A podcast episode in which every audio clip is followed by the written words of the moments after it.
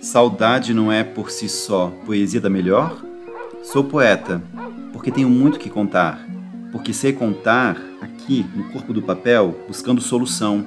Poesia é buscar solução para a emoção. Não tem nada a ver com matemática, nem é número, não é ciência, é a expressão da dor, cavucando caduca, a dor que espinha em nós, que geme nos pés.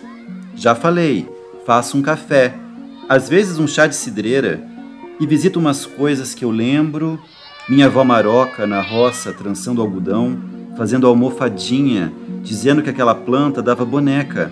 Como assim, vó? Esse pé, minha neta, é pé que dá boneca. E misturava o algodão com outros capins. Sim, com capim.